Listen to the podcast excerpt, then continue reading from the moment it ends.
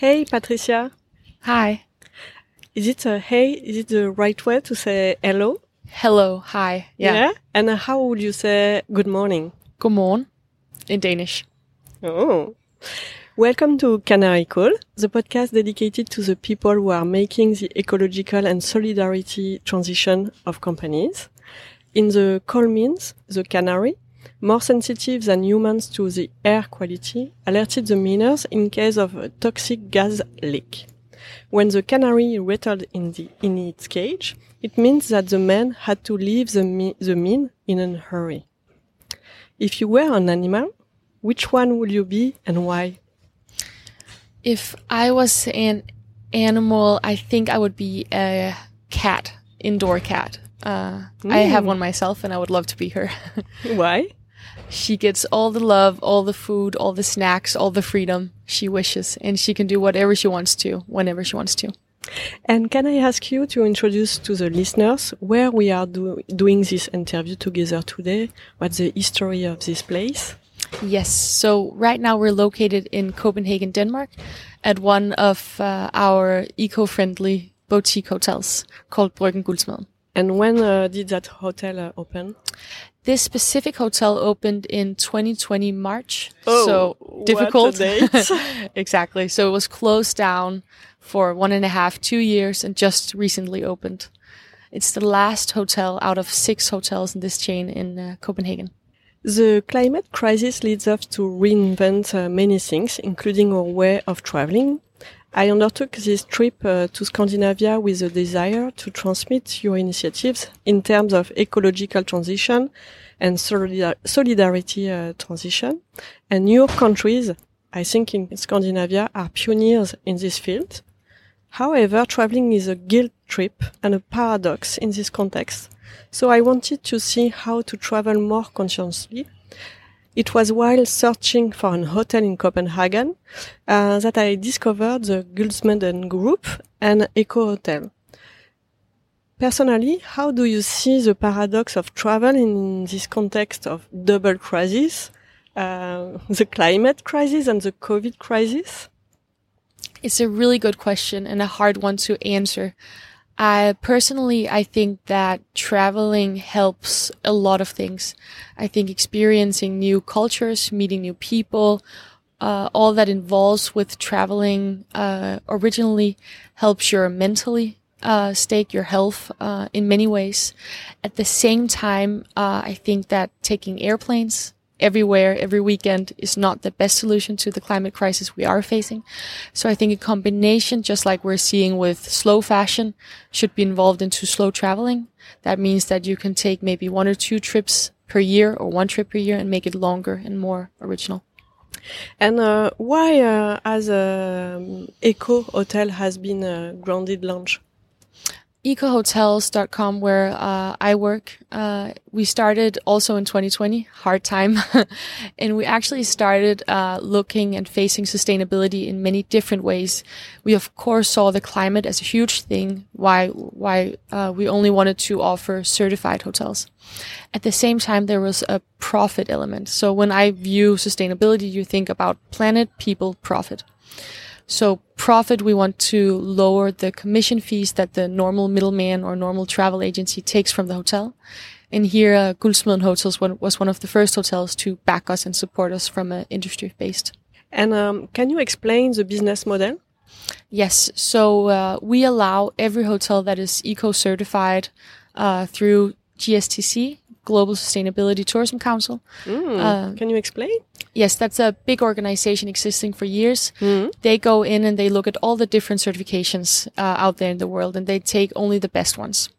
So for us to ensure that we wouldn't get near any not legit certification, we only accept the ones GSTC approves. And all these hotels are allowed on our website, uh, where we now have the 20,000 uh, certified hotels in 150 countries. And here we wanted to focus on one, improving the hotels and also making what the hotels are doing, um, visible for all the travelers. So if you book this hotel, okay, what exactly is Bryggen doing for you? And then we tell them about the orbital shower systems with the reusable water, the love food, hate waste, limited food waste, the no fly policy. They don't want to fly anything into the hotel. So it's everything from the people working here to the where they get the products to what kind of food is served and everything from that. Yeah, I, I just experienced a, a night uh, in that context and I was very surprised by all your small messages. There is a education uh, Mhm. mode as well, but I love the tone because it, you don't feel guilt, but you get new information and maybe new habits, possible habits. So I'm traveling with a teenager and I think it's so uh, interesting as well because of course uh, I feel guilt to drive. So I didn't take the, the plane for Scandinavia, but I drive. I drive. So even if it's hybrid, it's still uh, a drive. Yeah. Uh, so you, you feel, um, guilt as well for, for sure. Yeah. And, um, I was thinking, wow, that's here as well in, in that stop, in that hotel, a good way to learn new possibility, new possibilities to, to change your habits, Yeah. uh, with the shower, all the messages that you have at breakfast to hmm make sure that you eat what you take and, uh, um, uh, the, the, you, you offer the possibility to, to test, uh, toothpaste. exactly. Yeah. So there's a lot of different elements all around all the hotels where we really try to send out materials and communication where we can educate in a positive way also for the younger generations that are maybe some are facing climate anxiety. So we want to in a positive way tell people, okay, this might be a better solution for our climate than this. Uh, and that's also the original idea about eco hotels. We wanted to only make the certified hotels available for bookings. And I saw as well that you have some partnership, for example, for about the plastic Exactly. uh, in Bali. Can you explain? Yes, so we do a plastic exchange project in Bali. It was actually because we uh, we wanted to get some hotels in Bali, and we reached out to a lot of hotels, and they said okay, uh, and sent us some pictures of the environment, and all we saw was just trash, and we thought okay, that might be a little bit harsh. Uh, and then we got in contact with a guy called Janur Yasa, who actually won CNN Hero uh, last year. And he said that he was doing this project about plastic exchange where people from local communities would go around and clean up a lot of plastic. And in exchange, they would receive rice. And what the COVID pandemic has also done is making a lot of communities where tourism was huge, very, very poor. And we're really lucky to sit in big cities, Paris, Copenhagen, Berlin. Sure. So we don't see it in the same way that they experience it in terms of getting food on the table. So what started as a pretty small project was actually one of the biggest projects we are still doing. So uh, what we do is we fund the rice and the buses and we did a lot of trash cans and tried to organize how they collected the trash. Cause one thing is just setting up the rice packages or setting up the trash. And then Janur, who was the leading of the project, who lives in the communities and goes all around, he organized the whole thing and got a lot of volunteers to help out. And then we recently just got a school class saying that they would also like to to do it. And then we did both rice and school supplies um, in terms of what we get in the commission fees. So we pay that. Mm. And you have other kind of partnership like that, or Uh, yes, we have an organized partnership like that with him, and then we also um, we're also doing one booking one tree, and that's what most people remember us by. Eco Hotels here in Copenhagen. Okay, that's the one that every time I do a booking, we plant a tree. Um, and this is also a great initiative. I think personally, receiving pictures from the plastic cleanup with people cleaning up the plastic and small kids standing with packages of rice makes such a more impact on me personally. yeah, Uh, but then again, it's all what catches the ear. mm. yeah. Every every person has- has more and more more sensibility uh, Exactly. for one subject. Or Yeah. and um, how do you make to avoid uh, the greenwashing uh, risk? Uh, in terms of greenwashing, which I was super scared of in the beginning, I want everything documented. So I want reports, I want pictures, I want when the hotel is certified, we need to see the certification page and the hotel is not able to upload themselves on our website without we walking over every single hotel. So that's a lot of manually hours so far.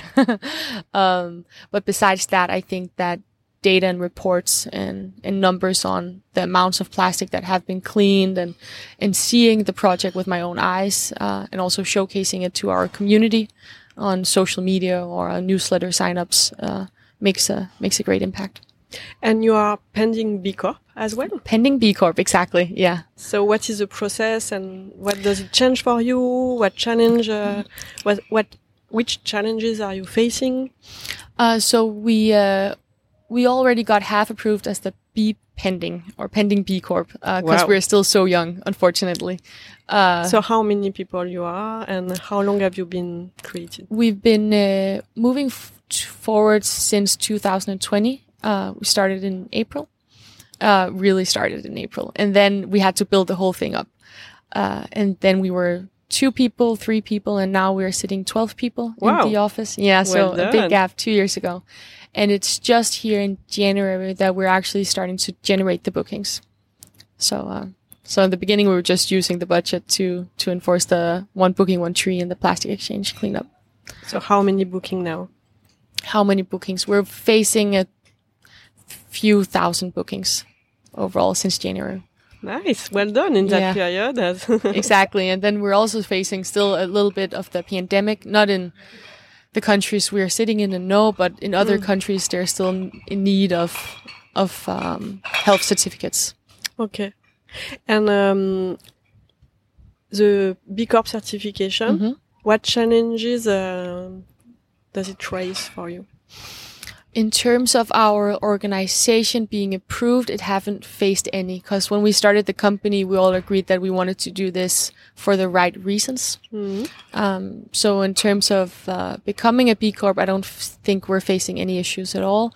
Uh, what it's going to bring and the partnerships it's going to enforce is what's really interesting because we want to prioritize working only with companies that are also either certified or the most sustainable they can be. It's a hard word, sustainability, because it has so many faces and a lot of people are using the word. Uh, but I think that with the B Corp uh, certification, it's going to be easy for us to figure out. And uh, which difficulties are you facing for the next step? What do you need to continue to grow, to accelerate? Um, we of course hope that a lot of hotels all over the world will become certified that way we can get more hotels on our website. Uh, that's my main goal, uh, to get more hotels into, uh, the whole certification process there is. And then we're of course also facing the general image on sustainability from a consumer behavior. So a lot of consumers are seeing sustainability as being more expensive.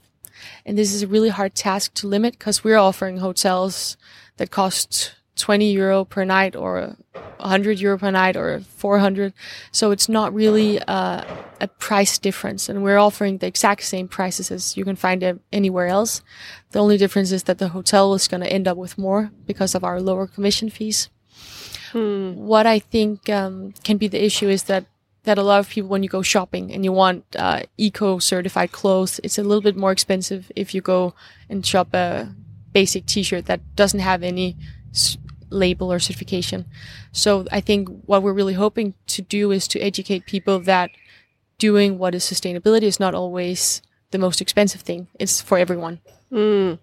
And um, so, from my understanding, you have an impact on B2C, mm -hmm. but as well uh, on B2B. So you are doing some education in the tourism uh, sector. Exactly. We have two legs to stand on. One is the hotel leg, where we want to educate all the hotels and giving them, of course, more bookings.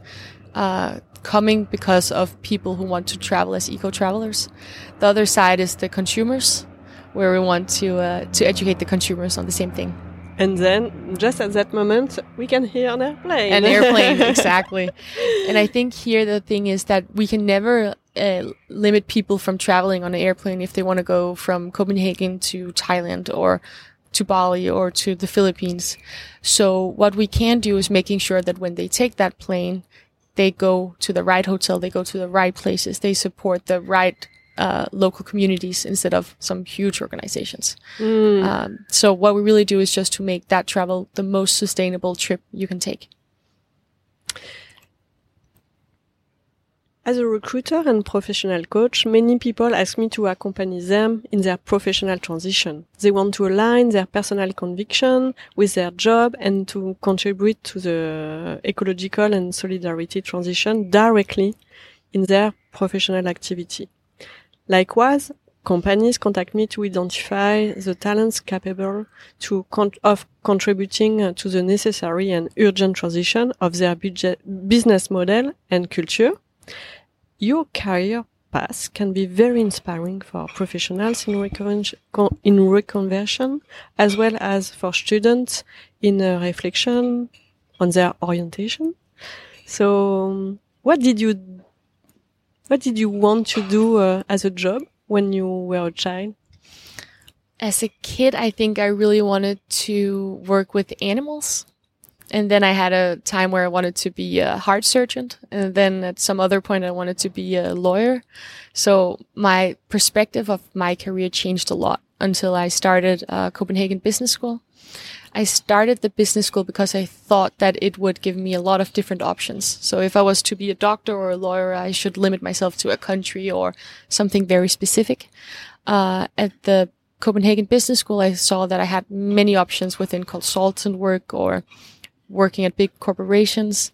Mm. And then uh, with the pandemic hitting and me not having any classes at school when I was finishing my master, uh, it can always feel a bit lonely when you sit alone and looking at your computer all day studying. Mm-hmm. And here I thought, okay, I need to go out and do something that I'm really passionate about. And having the hotel image always some part in my heart, um, with a lot of knowledge on the hotel industry from me being a kid, traveling a lot uh, family working in hotels, I thought, okay, maybe this could actually be quite smart because I know that a lot of people are talking about eco traveling and green tourism and everything like this would just go up in Google searches.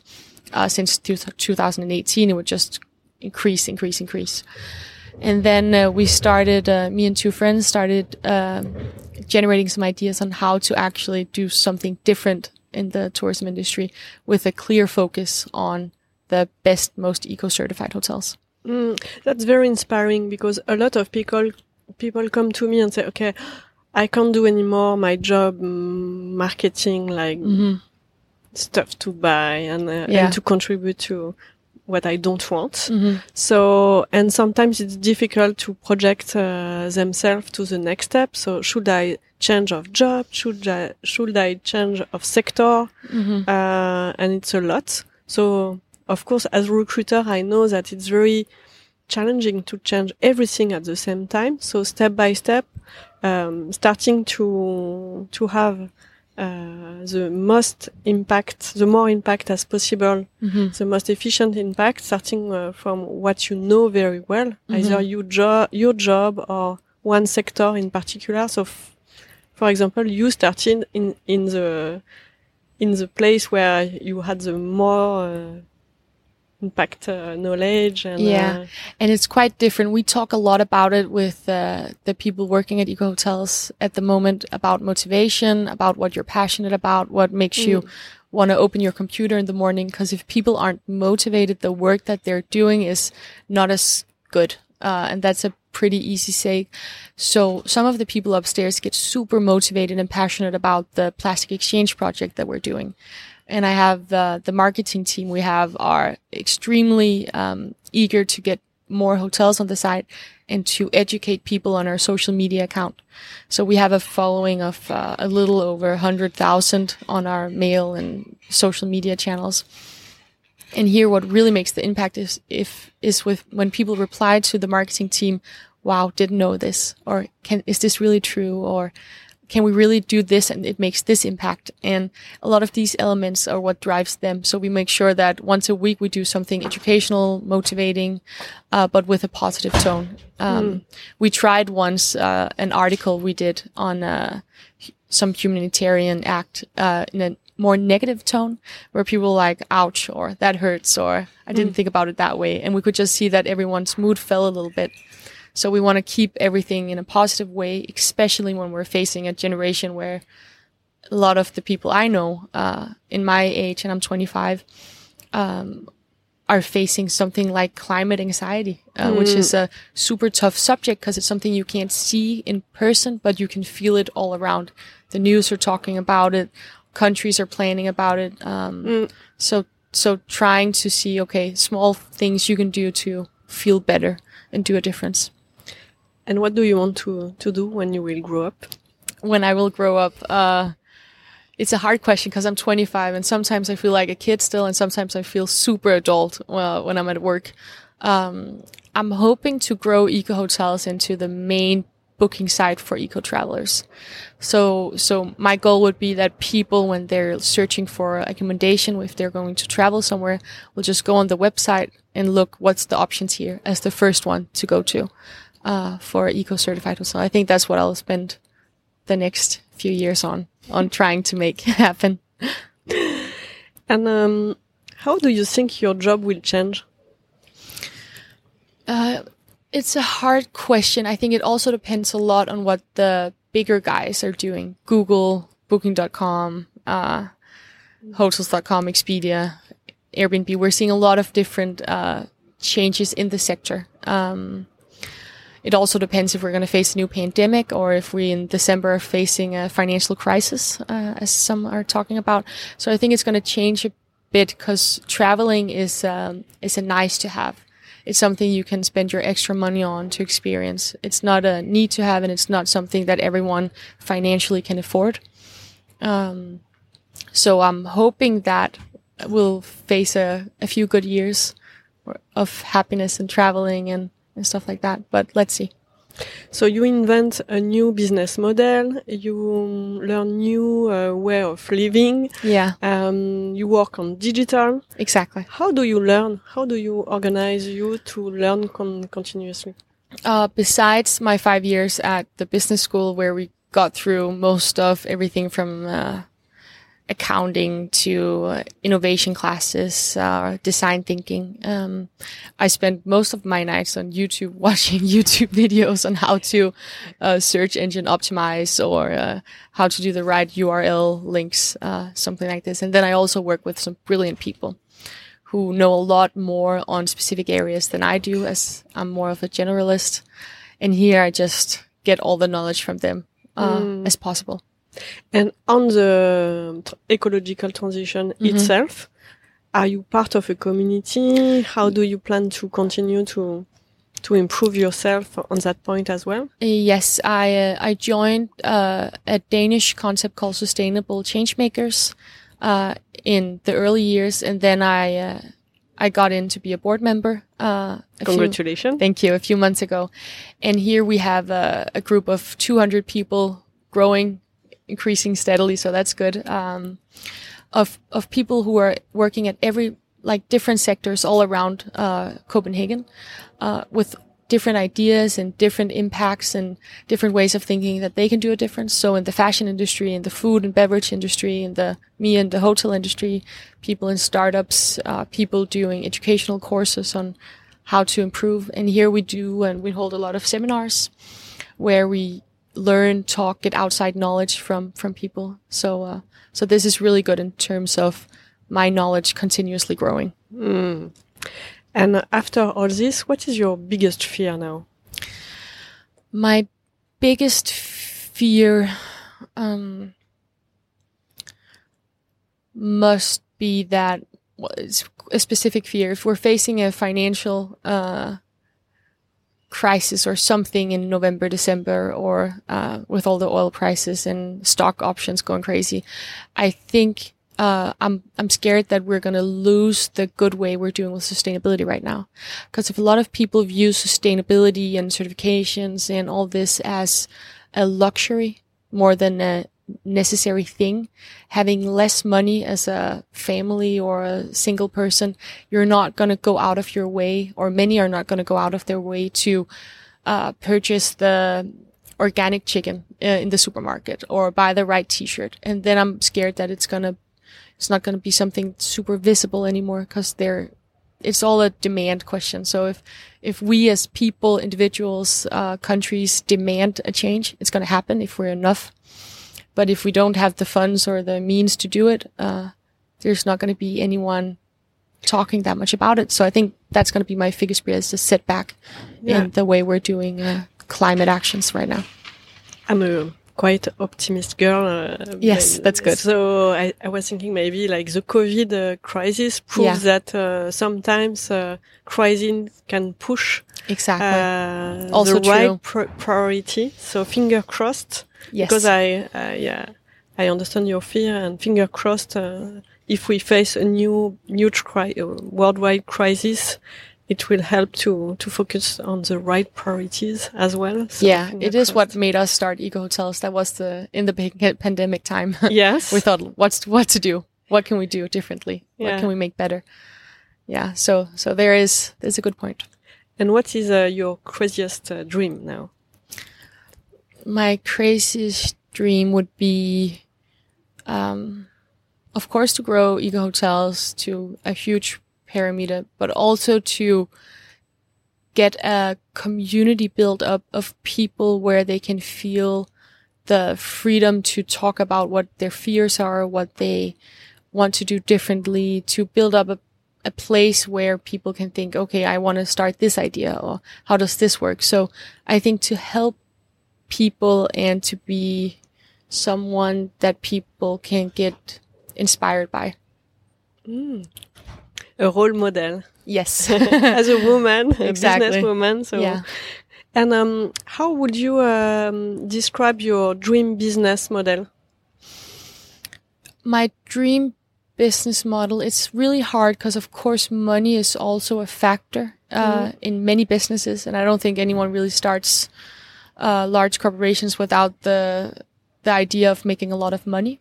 Uh, what we really try to do is to, with the money we make, besides the operation, uh, the operational costs we of course have, is to support initiatives that make a difference. So, for example, with the plastic exchange, I think that instead of a bonus for everyone, the motivation in the office, just with the 12 people we're sitting, increased dramatically with us saying, okay, let's push the money to this and see what it, what happens.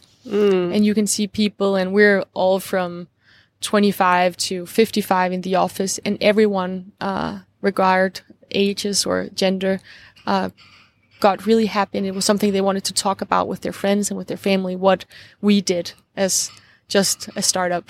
Congratulations. What is your canary call? The message you want to share with uh, as many people as possible? to share with as many people as possible. I think it is to figure out what makes you passionate, motivated, what drives you to do something. And I think every single person wants to make a difference in some way. Uh, so to jump into that difference and try it. And then also to reach out to people in your network, to your family, to your friends, ask them how they see what you want to do. So, so I'm a big believer of uh, the startup culture. I think it's great that younger people are seeing difficulties with the way we're doing life now and wants to make a difference. And I think that uh, jumping on that idea really helps. Thank you for that inspiring uh, message. What uh, music, what track uh, do you want to listen right now to say goodbye? What music? I adore the Beatles. Which specific song would you have in mind? Um, hey Jude, maybe. Hey Favorite- Jude. Yeah, Hey Jude. Let's go. song. Thank you so much. Perfect. Thank you so much for having me. Bye. Hey Jude, don't make it bad. Take a sad song